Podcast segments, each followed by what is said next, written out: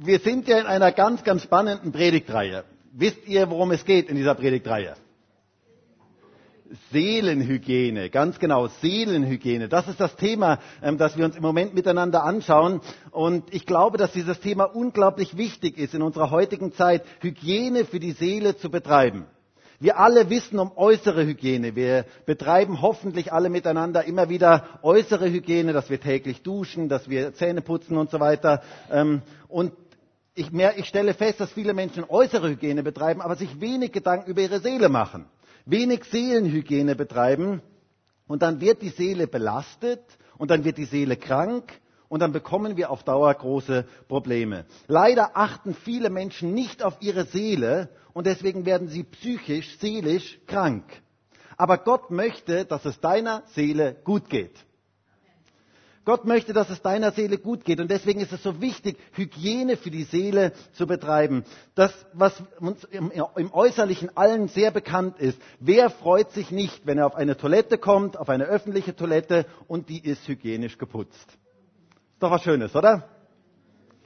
Ich denke, die meisten von uns kennen auch das Umgekehrte, ähm, wenn es oder kennen wahrscheinlich mehr das Umgekehrte als dieses, ähm, dass nämlich eine Toilette nicht geputzt ist und dass sie nicht sehr hygienisch ist und das ist etwas Ekliges.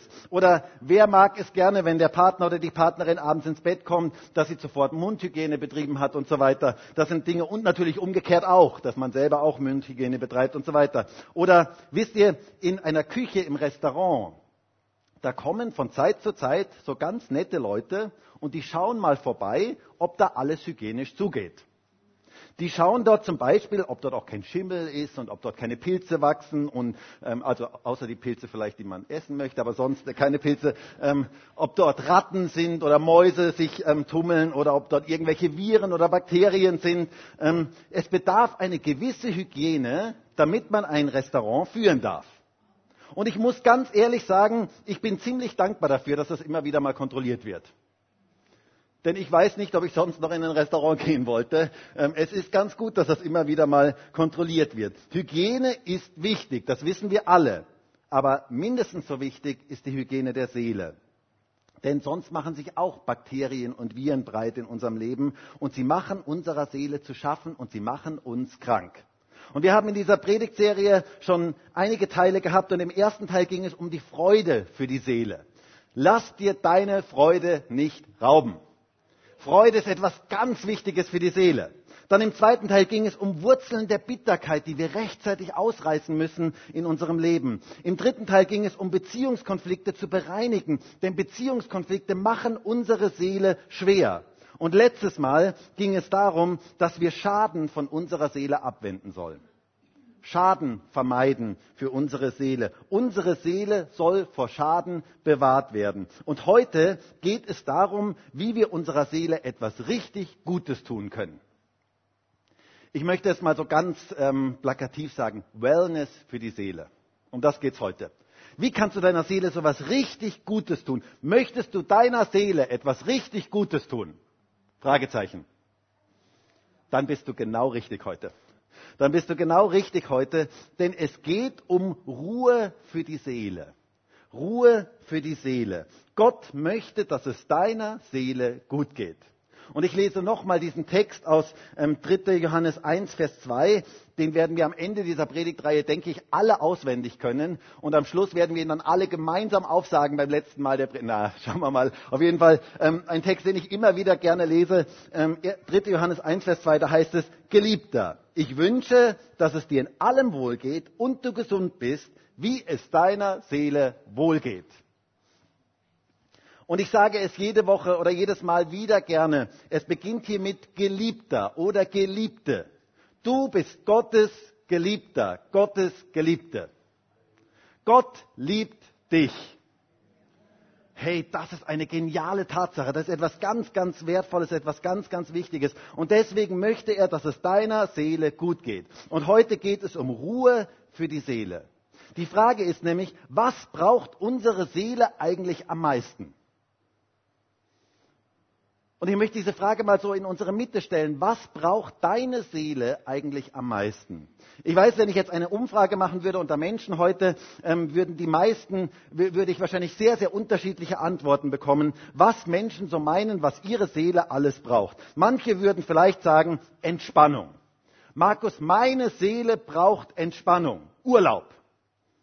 Kroatien, Mallorca. Na, keine gute Idee. Ist im Moment keine gute Idee. Ähm, ich entschuldige mich, Kärnten, Salzburg oder sonst irgendetwas. Ähm, sonst ist es keine Entspannung, zumindest nicht, wenn man wieder zurückkommt.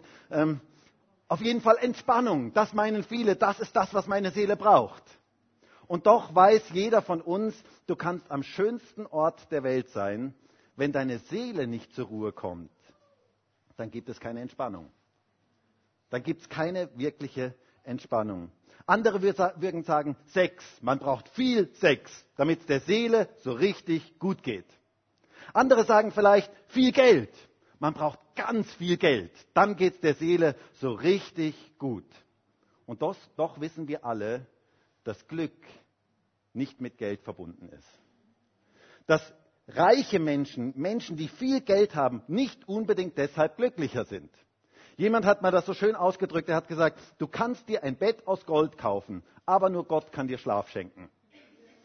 Das ist genau das, worum es geht. Du kannst alles dir mit Geld kaufen. Wenn die Seele nicht wirklich zur Ruhe kommt, dann hast, hast du eigentlich nichts.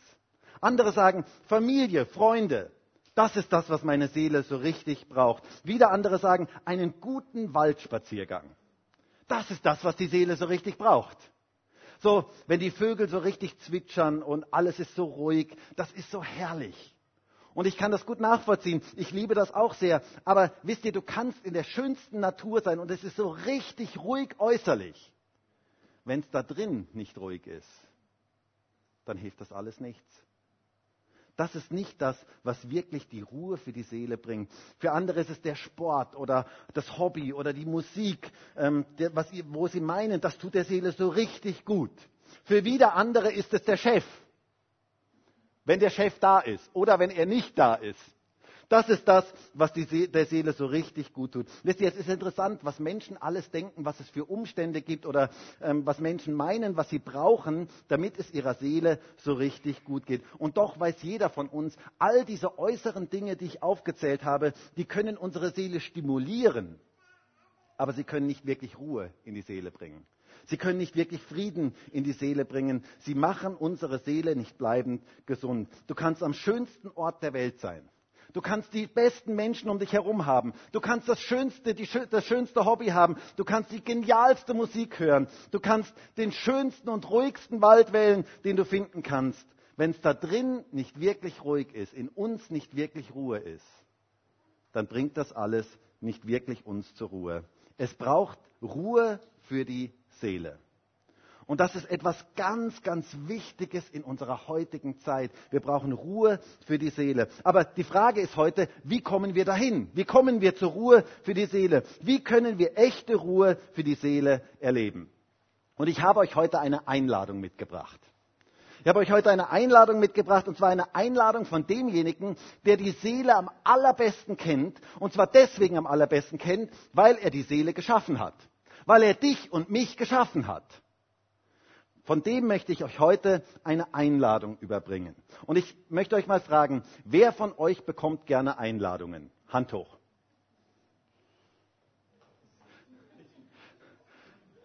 Schwierige Frage, wohl? Es ist ja die Frage, die Einladung für was, wohl? Ähm, es ist ja durchaus die Frage, die Einladung von wem und für was ist diese Einladung. Also eine Einladung zum Gerichtsprozess ist etwas ganz, ganz anderes als eine Einladung zum Candlelight Dinner. Das sind zwei sehr, sehr unterschiedliche Dinge. Und ich möchte uns heute eine Einladung von der gewaltigsten Persönlichkeit des gesamten Universums übergeben. Eine Einladung ganz persönlich an dich. Jesus Christus selber lädt uns heute ein. Und er zeigt uns den Weg, wie wir Ruhe für die Seele bekommen können. Eine gewaltige Einladung, die jedem von uns gilt. Aber die Frage ist, und das ist heute meine Frage an dich, ob du diese Einladung annimmst oder ob du sie ausschlägst. Denn bei jeder Einladung, wenn du zum Grillfest irgendwo eingeladen wirst, dann kannst du die Einladung annehmen oder du kannst sie ausschlagen. Du kannst sagen, na, da gehe ich nicht hin. Und die Entscheidung für diese Einladung, die ich euch heute unterbreiten möchte, die liegt bei uns, ob wir sie annehmen. Und ich möchte uns mal diese Einladung vorlesen aus Matthäus 11, Vers 28 und Vers 29. Da sagt Jesus, kommt her zu mir, alle ihr mühseligen und beladenen, und ich werde euch Ruhe geben. Nehmt auf euch mein Joch und lernt von mir, denn ich bin sanftmütig und von Herzen demütig, und ihr werdet Ruhe finden für eure Seelen. Ihr werdet Ruhe finden für eure Seelen. Und ich möchte das mal noch in einer etwas zeitgemäßeren Übersetzung ähm, vorlesen, wo es folgendermaßen heißt. Da heißt es, kommt her zu mir alle ihr Gestressten und denen gerade alles zu viel ist, und ich werde euch Ruhe geben. Nehmt auf euch meine Leiterschaft und lernt von mir, denn ich bin sanftmütig und von Herzen demütig, so werdet ihr Ruhe finden für eure Seelen ist ein bisschen moderner übersetzt. Ähm, da heißt es, kommt her zu mir alle Gestressten, alle, die ihr gestresst seid und denen gerade alles zu viel ist. Und ich werde euch Ruhe geben. Das gefällt mir. Das ist etwas, was mir wirklich gefällt. Vielleicht ist ja heute der ein oder andere hier in diesem Gottesdienst und du fühlst dich gerade genauso innerlich gestresst. Und dir ist alles zu viel. Vielleicht auch durch die Corona-Situation im Moment oder durch andere Umstände, die in deinem Leben gerade sind. Und es ist dir alles zu viel. Und gerade dann ist diese Einladung heute für dich. Gerade dann gibt Gott dir heute diese Einladung. Jesus lädt dich ein, Ruhe für die Seele zu finden. Gerade in dieser hektischen, in dieser unruhigen Zeit, in dieser auch angstbesetzten Zeit möchte Gott dir Ruhe für deine Seele geben. Und das ist das, was wir alle am allermeisten brauchen. Und die Frage heute ist, wie kommen wir dahin? Wie kommen wir zu dieser Ruhe? Und zunächst einmal finde ich es sehr bemerkenswert, dass Jesus sagt, es gibt diese Ruhe für die Seele. Hast gehört? Es gibt Ruhe für deine Seele. Es heißt hier in Vers 29, so werdet ihr Ruhe finden für eure Seelen. Das ist das, was wir heute mehr als alles andere brauchen. Ruhe für die Seele. Deine Seele soll zur Ruhe kommen. Im Psalm 42, Vers 6 sagt der Psalmist es einmal so. Hört einmal, was dort steht. Da sagt der Psalmist, was betrübst du dich, meine Seele? Und bist so unruhig in mir. Kennst du das? Und bist so unruhig in mir. Harre auf Gott, denn ich werde ihm noch danken, dass er meines Angesichts Hilfe und mein Gott ist.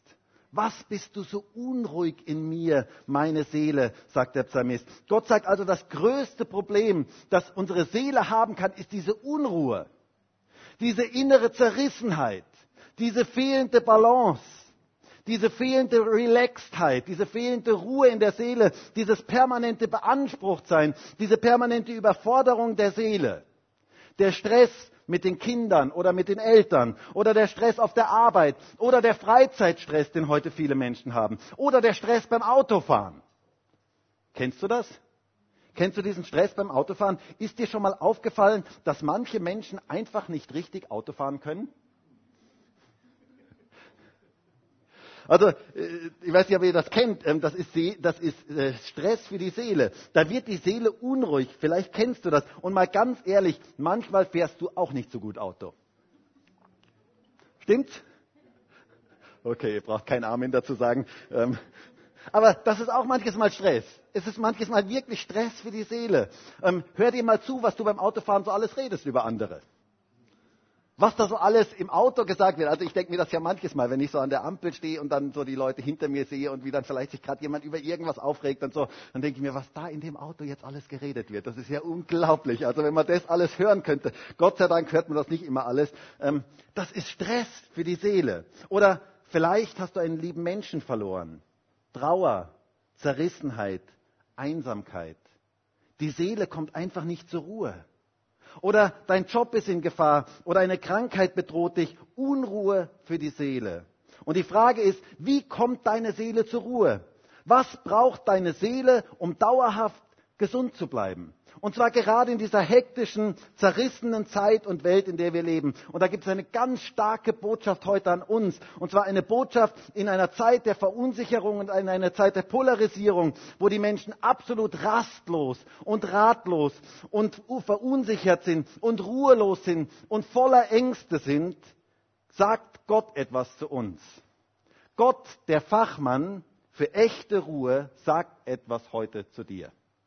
Und wisst ihr, wir tun gut daran, auf das zu hören, wie wir diese Ruhe wirklich erleben können. Denn Gott selber ist unser echtes Vorbild darin. Gott selber ist unser echtes Vorbild darin, denn bei der Schöpfung, ganz am Anfang der Bibel, auf den ersten Seiten der Bibel, hat Gott sich selber Ruhe genehmigt. Hast du das gewusst? Gott selber hat es uns vorgemacht, was es heißt, Ruhe für die Seele zu haben. In 1. Mose 2, Vers 2 heißt es, und Gott vollendete am siebten Tag sein Werk, das er gemacht hatte, und er ruhte am siebten Tag von allen seinen Werken, das, von allen seinem Werk, das er gemacht hatte. Interessant, Gott ruhte von seinen Werken am siebten Tag und wir als Menschen sind in seinem Ebenbild geschaffen. Und er hat uns damit ein Vorbild gegeben. Und Gott macht es uns direkt am Anfang der Schöpfung vor. Und er möchte uns eine Lektion mitgeben auf den ersten Seiten der Bibel. Und die Lektion heißt, du brauchst Ruhe. Deine Seele braucht Ruhe. Das ist etwas ganz, ganz Wichtiges. Es ist wichtig, dass du zwischendurch von deinen Werken ruhst. Du bist nicht geschaffen, dass deine Seele 24 Stunden, sieben Tage die Woche durcharbeiten und durchdenken kann. Dafür bist du nicht geschaffen. Ruhe für die Seele. Das brauchst du und das brauche ich. Das braucht jeder von uns. Und das praktizierte Gott ganz am Anfang und gab uns damit ein Beispiel, ein Vorbild, dem wir nachahmen sollen. Gib deiner Seele Zeiten der Ruhe von seinen Werken. Im Hebräerbrief heißt es einmal so schön in Hebräer 4, Vers 9, es ist also noch eine Ruhe vorhanden für das Volk Gottes. Denn wer zu Gottes Ruhe gekommen ist, der ruht auch von seinen Werken, so wie Gott von den Seinen. Hast du gehört? Es ist eine Ruhe vorhanden für das Volk Gottes. Für dich und für mich ist eine Ruhe vorhanden. Und Gott hat diese Ruhe für deine Seele vorbereitet. Wer in die Ruhe Gottes hineinkommt, der ruht von seinen Werken, so wie Gott damals bei der Schöpfung geruht hat. Aber die Frage ist jetzt, wie finden wir in diese Ruhe Gottes hinein? Was müssen wir tun? Und die Einladung Jesu zeigt uns hier den Weg. Und da gibt es drei Dinge, die wir tun sollen. Und die möchte ich uns heute mitgeben. Drei Dinge. Es beginnt, unser Text beginnt mit den Worten, kommt her zu mir. Kommt her zu mir. Das ist das Erste. Es heißt hier in Vers 28, kommt her zu mir, alle ihr Gestressten und denen gerade alles zu viel ist, und ich werde euch Ruhe geben. Die erste Aufforderung ist, kommt her zu mir. Jesus sagt, wir sollen zu ihm kommen. Jesus ist die Quelle der Ruhe. Jesus ist derjenige, der echte Ruhe in unser Leben hineinbringen kann. Er ist die Quelle, zu der wir kommen dürfen und wo wir echte Ruhe finden können. Und Gott möchte, dass du in diese göttliche Ruhe hineinfindest. Ich werde euch Ruhe geben. Es beginnt damit, dass wir zu Jesus kommen. Und zwar mit all unserer Rastlosigkeit mit all dem, was in uns ist, mit all deinem Gestresstsein, all ihr Gestressten, alle, mit all dem, was dir zu viel ist, darfst du zu ihm kommen. Er möchte dir Ruhe geben. Bei ihm finden wir echte Ruhe und Frieden. Wir dürfen zu ihm kommen. Jesus möchte Zeit mit dir verbringen. Weißt du das? Jesus hat Sehnsucht nach Gemeinschaft mit dir. Quality Time, Qualitätszeit mit Jesus. Im 1. Korintherbrief heißt es einmal, Gott ist treu in Vers 1. Korinther 1, Vers 9. Gott ist treu, durch den ihr berufen worden seid in die Gemeinschaft seines Sohnes Jesus Christus, unseres Herrn. Du bist berufen zur Gemeinschaft mit Jesus. Hast du es gehört? Das ist so etwas Wichtiges. Das ist die größte und schönste Berufung, die es im Leben gibt. Darf ich dich mal fragen, wie viel Qualitätszeit hast du mit Jesus? Stell dir mal diese Frage, wie viel Qualitätszeit hast du mit Jesus? Wisst ihr, eine Beziehung kann nur gelingen, wenn wir Qualitätszeit miteinander haben. Und die Frage ist, wie viel Qualitätszeit hast du eigentlich mit Jesus? Du bist zur Gemeinschaft mit Jesus berufen. Viele Christen, und ich treffe immer wieder Christen, die versuchen vieles für Jesus zu tun. Aber die Frage ist für mich, und das ist manchmal ganz gut, was sie alles machen, aber die Frage ist für mich, was tust du mit Jesus? Was tust du aus Jesus heraus, aus dieser Beziehung heraus? Das ist das Entscheidende. Die wichtigste und größte Berufung unseres Lebens ist Zeit mit ihm zu verbringen. Und aus dem heraus soll alles andere kommen, sollen alle anderen Berufungen kommen. Manches Mal gibt es Leute, die sagen mir, du Markus, ich bin zur Musik berufen. Ich habe eine musikalische Begabung und ich bin zur Musik berufen. Oder ich habe eine Berufung, mit Kindern zu arbeiten. Oder ich habe eine Berufung zum Pastor oder zum Evangelisten oder zum Hauskreisleiter oder zum Bankmanager oder zum Firmenchef oder zum Tänzer, keine Ahnung. Und das sind alles herrliche Berufungen. Und ich möchte sagen, es ist genial, wenn man seine Berufung und Bestimmung im Leben findet. Das ist etwas Geniales. Aber wisst ihr, die wichtigste Berufung unseres Lebens ist die Gemeinschaft mit Jesus ist die Zeit mit ihm zu haben. Und aus dieser Berufung heraus müssen alle, sollen alle anderen Berufungen herauskommen. Sonst kann es niemals etwas Segensreiches sein. Das ist sozusagen der Blumentopf, aus dem alles andere herauswachsen soll. Diese Zeit mit Jesus kommt her zu mir. Das ist so etwas Entscheidendes. Der erste Schritt, um Ruhe für die Seele zu finden, ist es, zu Jesus zu kommen. Zeit mit ihm zu haben. Wisst ihr, als Jesus damals seine Jünger berief, da berief er sie zuallererst dazu, mit ihm zu sein. Nicht alles Mögliche zu tun, sondern mit ihm zu sein. Es heißt in Markus 3, hört einmal, was dort steht. In Markus 3, Vers 13, da heißt es, und er stieg auf den Berg und rief zu sich, die er wollte. Und sie kamen zu ihm. Und er bestellte zwölf, damit sie bei ihm seien und damit er sie aussendet, zu predigen und Vollmacht zu haben und die Dämonen auszutreiben. Interessant, er berief sie zuerst, dass sie bei ihm sein sollen. Das war das, was er zuerst hat, diese persönliche Zeit mit Jesus. Die machte einen gravierenden und einen gewaltigen Unterschied. Das ist unsere größte Berufung, die alles verändert in unserem Leben. Gott möchte Beziehung mit dir haben. Er möchte dir persönlich begegnen. Er möchte, dass du bei ihm bist. Und das bringt deine Seele wirklich zur Ruhe. Jesus ruft heute und sagt, kommt her zu mir. Komm zu mir. Ich warte auf dich. Und ich möchte dir heute sagen, wenn du hier in diesem Gottesdienst bist oder wenn du auch vielleicht diese Predigt im Livestream siehst, ich möchte dir heute sagen, Jesus wartet auf dich. Er wartet schon so lange auf dich. Und vielleicht bist du einer, du bist weit weggelaufen von ihm, weit weg von ihm. Und vielleicht bist du sogar heute hier und du denkst dir, naja, ich bin eigentlich so weit weggegangen von ihm und ich habe Dinge getan, die darf kein anderer wissen. Ich möchte dir heute sagen, Jesus ruft dich. Und er sagt, komm her zu mir. Komm in meine Arme, ich warte auf dich. Ich möchte Gemeinschaft mit dir haben. Jesus wartet auf dich. Vielleicht hast du schon länger keine Zeit mehr mit ihm gehabt. Du hast ihn irgendwie vernachlässigt. Und ich möchte dir sagen, Jesus wartet auf dich. Seine Arme sind weit ausgebreitet und er sagt, hey, kommt her zu mir. Kommt zu mir mit all dem, was dich beschäftigt und bewegt. Er steht heute vor dir und er sagt, komm her zu mir mit all deinem Stress, mit all deiner Überforderung. Ich möchte dir begegnen. Ich möchte dir Ruhe schenken für deine Seele. Diese Einladung gilt dir heute. Kommt her zu mir und ich werde euch Ruhe geben. Und dann geht es weiter, etwas Zweites. Nehmt auf euch mein Joch. Nehmt auf euch mein Joch, heißt hier in Vers 29, nehmt auf euch mein Joch und lernt von mir, denn ich bin sanftmütig und von Herzen demütig und ihr werdet Ruhe finden für eure Seelen. Oder wie es in einer modernen Übersetzung heißt, nehmt auf euch meine Leiterschaft. Jesus möchte uns führen, er möchte unser Leiter sein, er möchte uns leiten. Jesus spricht hier von einer freiwilligen Unterordnung unter seine Leiterschaft. Ich erinnere an die Predigt vom letzten Mal, ähm, wo ich gefragt habe, wer, das, wer hat das Steuerrad in deinem Leben in der Hand? Das ist nämlich genau das, was hier gemeint ist. Darum geht es. Und nur so kannst du zur echten Ruhe für deine Seele kommen. Jesus benutzt hier ein schönes Bild aus der damaligen Zeit von vor 2000 Jahren. Und zwar das Bild vom Joch. Und zwar eigentlich war das ein Doppeljoch. Und ich habe euch mal ein Bild mitgebracht, das wir vielleicht mal kurz zeigen können. Genau, das ist so ein Joch. Ähm, vielleicht kennt ihr das.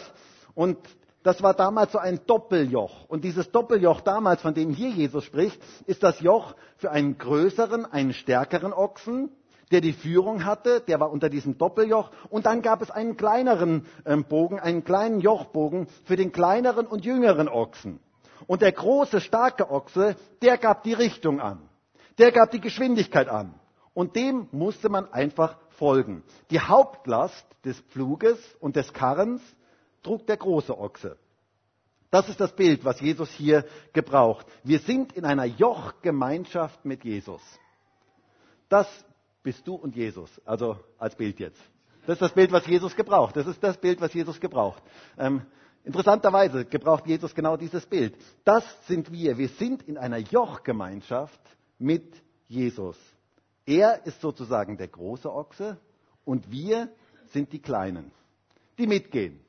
Er gibt die Geschwindigkeit an, er gibt die Richtung an, er sagt, wo es lang geht und wir folgen ihm einfach im Gleichschritt.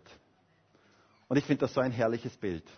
Ihr lieben Ochsen, Entschuldigung, dass ich euch mal so anspreche, aber in diesem Fall darf ich euch wirklich mal so ansprechen. Ihr lieben Ochsen, wir müssen eigentlich nur darauf schauen, was der große Ochse macht. Wir müssen nur schauen, was Jesus macht und ihm folgen. Das ist unsere Aufgabe. Das bringt unsere Seele zur Ruhe. Das ist übrigens das, was Nachfolge bedeutet. Nachfolge, ihm zu folgen.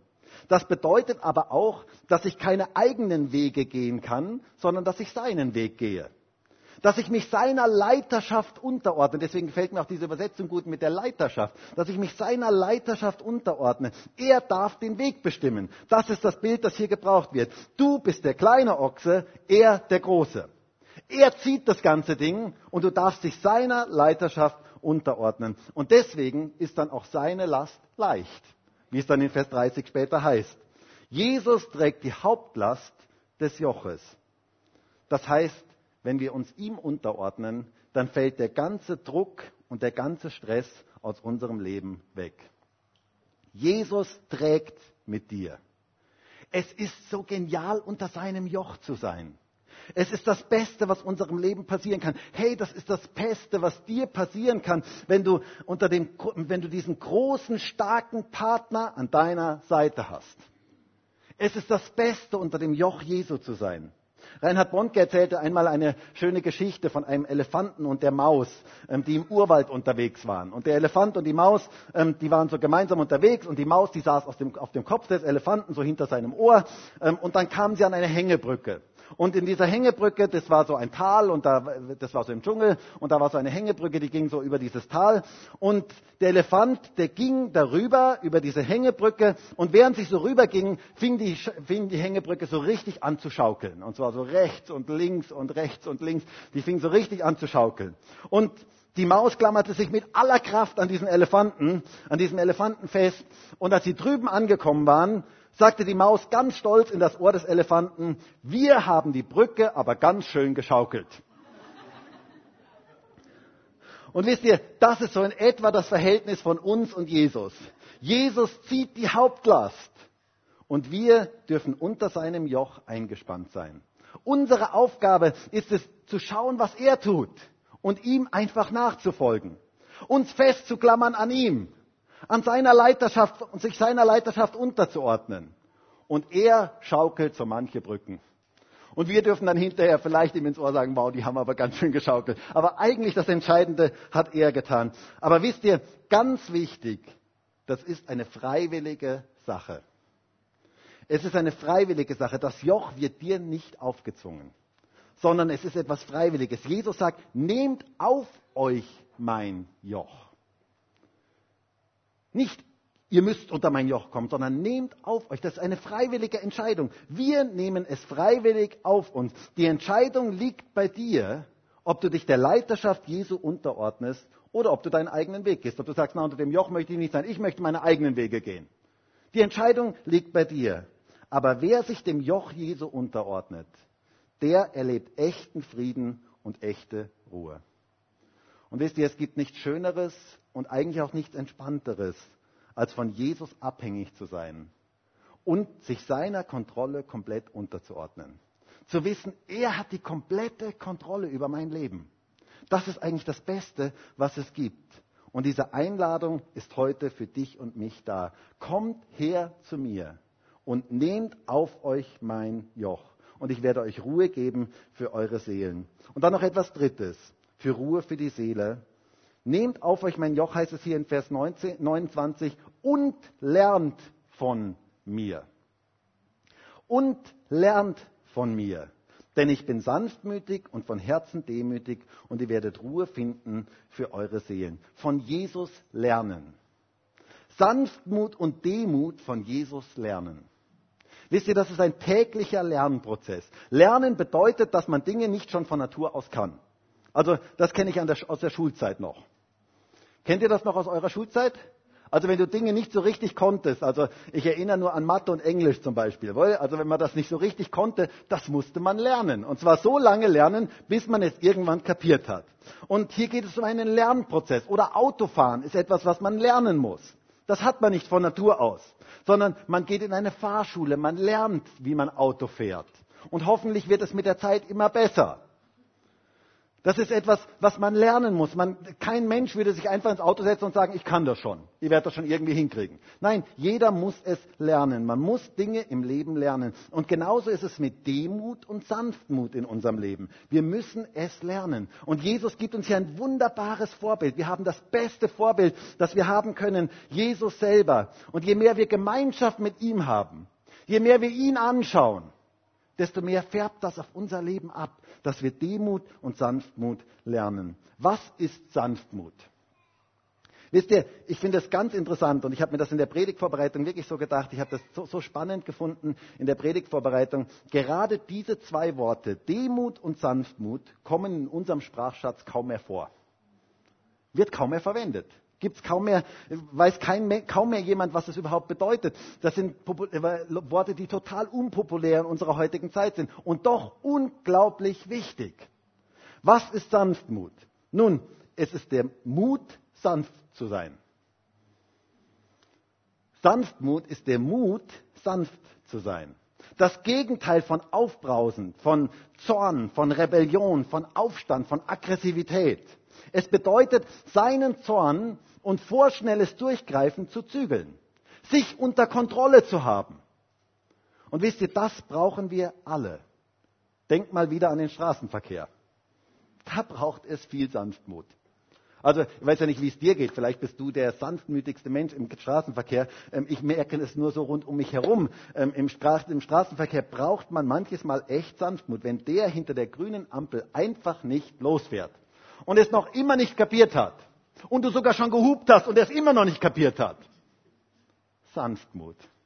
Da braucht es Sanftmut. Segne ihn. Bete für ihn. Vielleicht hat Gott extra das so gemacht, dass du mehr Zeit hast für ihn zu beten, weil er so lang vor dir steht. Ähm, Sanftmut. Oder wenn der in der 50er-Zone 30 nur fährt.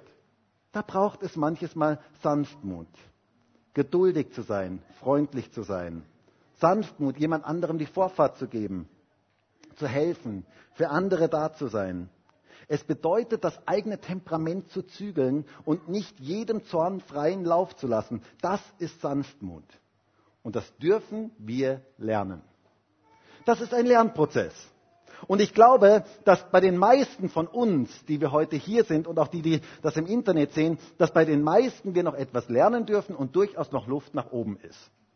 Gehe ich mal von aus. Also wenn du das nicht hast, dann bitte bete für mich und bete für uns alle anderen. Ähm, aber ich denke mal, dass wir alle da durchaus noch etwas lernen dürfen. Und wenn du meinst, dass du schon so weit bist, dass du der sanftmütigste Mensch auf dieser Welt bist, dann frag mal die Leute in deinem Umfeld, ob sie das auch so empfinden, weil die wissen das meistens ziemlich genau. Lerne von Jesus sanftmütig zu sein. Das müssen wir lernen. Von Mose heißt es, dass er einer der sanftmütigsten Menschen auf der Erde war. Und er, das wird gesagt in diesem Zusammenhang, wo es um einen Konflikt zwischen Aaron und Miriam ging und er nicht für sich selber kämpfte, sondern es Gott überließ. Das ist Sanftmut. Dinge Gott zu überlassen. In totaler Abhängigkeit von Gott zu stehen. Sanftmut dürfen wir lernen und Demut. So etwas Wichtiges in unserer heutigen Zeit, Demut. Es heißt in Jakobus 4, Vers 6, Gott widersteht den Hochmütigen, den Demütigen aber gibt er Gnade. Ich möchte dich mal fragen, möchtest du, dass Gott dir widersteht? Oder möchtest du, dass er dir Gnade gibt? Möchtest du sozusagen den Gegenwind Gottes erleben oder den Rückenwind Gottes erleben? Das ist die Frage. Und ich für meinen Teil habe mich festgelegt, ich möchte den Rückenwind Gottes erleben. Ich möchte Gnade bekommen von ihm. Und das hat etwas mit Demut zu tun. Demut bedeutet, seine Abhängigkeit von Gott zu wissen, sich dessen bewusst zu sein, sich nicht selber größer zu machen, als wir eigentlich sind, sondern realistisch von sich selber zu denken und groß von Gott zu denken abhängig zu sein von ihm, sich ihm wirklich unterzuordnen. Das bedeutet Demut. Dem Demütigen gibt er Gnade. Und das ist das, was ich mir wünsche für uns als Gemeinde. Das, was ich mir wünsche für mich persönlich, dass wir demütige Menschen sind, denen Gott Gnade schenken kann. Deshalb möchte Jesus Demut in uns entwickeln. Er möchte, dass wir Demut lernen. Das heißt hier, nehmt auf euch mein Joch und lernt von mir, denn ich bin sanftmütig und von Herzen demütig und ihr werdet Ruhe finden für eure Seelen. Wisst ihr, das ist so ein bisschen ein Aufbau heute. Wenn, wenn wir zu Jesus kommen, wenn wir unser Joch auf uns, ne-, sein Joch auf uns nehmen und uns mit Jesus quasi verbinden, unter dem Joch mit Jesus sind, dann werden wir es lernen sanftmütig und demütig zu sein. Die zwei anderen Dinge sind Voraussetzung. Zuerst zu ihm kommen, dann unter sein Joch kommen. Und dann werden wir es lernen, demütig und sanftmütig zu werden. Und dann werden wir Ruhe für die Seele empfangen. Das ist das, was dieser Text hier sagt. Deswegen sind diese zwei Dinge für unser Leben so unglaublich wichtig. Lerne Sanftmut und lerne Demut von Jesus. Und dann wirst du Ruhe finden für deine Seele. Ich möchte zum Schluss kommen. Ich glaube, ein ganz, ganz wichtiger Teil unserer Seelenhygiene ist die Ruhe für die Seele. Tu deiner Seele mal so was richtig Gutes. Wellness für die Seele, indem du Ruhe für deine Seele empfängst. Und du wirst erleben, wie es deiner Seele so richtig gut geht und deine Seele gesund wird. Er möchte dir heute Ruhe für deine Seele geben. Diese Einladung heute steht für dich. Diese Einladung von Jesus kommt her zu mir, all ihr Gestressten und denen alles zu viel ist. Kommt, nehmt auf euch mein Joch. Kommt in diese Jochgemeinschaft mit mir und lernt von mir Sanftmut und Demut. Und dann werdet ihr Ruhe finden für unsere Seelen. Und wisst ihr, das wünsche ich mir für dich, das wünsche ich mir für jeden, auch der diese Predigt im Internet sieht, das wünsche ich mir für jeden einzelnen Menschen und das wünsche ich mir für mich persönlich, dass wir diese Ruhe für unsere Seele finden können. Jesus gibt uns heute diese Einladung. Und die Frage ist, nimmst du diese Einladung an oder schlägst du sie aus? Sagst, ich brauche das nicht.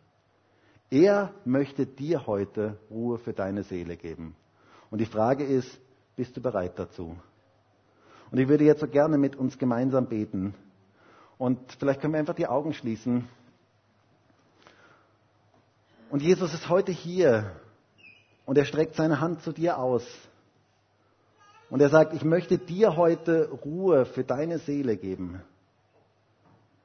Und vielleicht sind Menschen heute hier oder vielleicht sind auch Menschen jetzt gerade im Internet, die so gestresst sind, denen alles zu viel ist im Moment. Und dann gilt diese Einladung dir jetzt gerade und dann streckt Jesus jetzt gerade seine Hand dir entgegen. Und er sagt, komm her zu mir. Komm her zu mir. Ich warte auf dich. Ich möchte Gemeinschaft mit dir haben. Ich möchte, dass du in dieser Gemeinschaft mit mir lebst. Und er spricht heute zu dir und er sagt, komm her zu mir mit all dem, was dich beschäftigt, mit all dem, was dich bewegt. Du darfst das jetzt alles bei mir abgeben. Kommt her zu mir. Und ich werde dir Ruhe geben, wenn du zu mir kommst. Und nimm dein, mein Joch auf dich. Komm freiwillig unter diese Jochgemeinschaft mit mir. Und folge mir. Und lerne von mir Sanftmut und Demut. Und das bietet Jesus dir jetzt an. Herr, ich danke dir dafür, dass du heute hier bist. Und ich danke dir dafür, dass du jetzt Menschen ganz persönlich begegnen möchtest. Und ich bete darum, Heiliger Geist, dass du jetzt kommst und dass du jetzt diesen ganzen Raum erfüllst mit deiner Gegenwart und dass du uns jetzt ganz persönlich begegnest und dass du jetzt mit deiner Kraft wirkst. Danke dafür, dass deine Hand ausgestreckt ist zu uns und dass du uns ganz persönlich begegnen möchtest. Danke dafür, dass wir gerade in dieser gestressten Zeit, in dieser Zeit, wo so viele Dinge im Umbruch sind, wissen dürfen, wo wir hinkommen dürfen, dass wir zu dir kommen dürfen. Danke dafür, dass du die Quelle der Ruhe bist. Und ich bete darum, dass wir zu dir kommen. Ich bete darum, Herr, dass wir unter deinem Joch sind, dass wir unter deine Leiterschaft uns begeben, dass wir ganz bewusst sagen, Herr, du sollst der Herr unseres Lebens sein, du sollst die Richtung bestimmen, du sollst die Geschwindigkeit bestimmen. Wir möchten einfach dir nachfolgen. Und ich bete darum, dass wir von dir lernen, lernen, was es heißt, sanftmütig zu sein und demütig zu sein. Danke für dein Wort. Danke für diese Einladung, die heute hier im Raum steht. Und danke dafür, dass du diese Einladung an jeden Einzelnen von uns aussprichst. Aber Herr, ich bete darum, dass jeder Einzelne, der heute hier ist und jeder, der diese Predigt im Internet sieht, dass jeder diese Einladung für sich persönlich annimmt. Das ist das Größte, was im Leben geschehen kann, wenn wir diese Einladung von dir annehmen, unter dein Joch kommen, zu dir kommen und von dir lernen. Danke dafür, Jesus. Halleluja.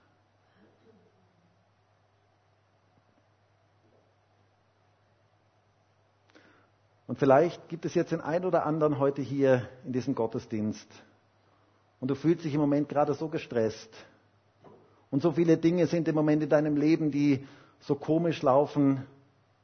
Und ich möchte dich jetzt einfach ermutigen, jetzt zu Jesus zu kommen. Das jetzt einfach im Gebet ihm hinzubringen, ihm die Dinge auszuliefern, zu sagen, wie es dir geht. Du darfst mit ihm reden, du darfst ihm sagen, wie es dir geht.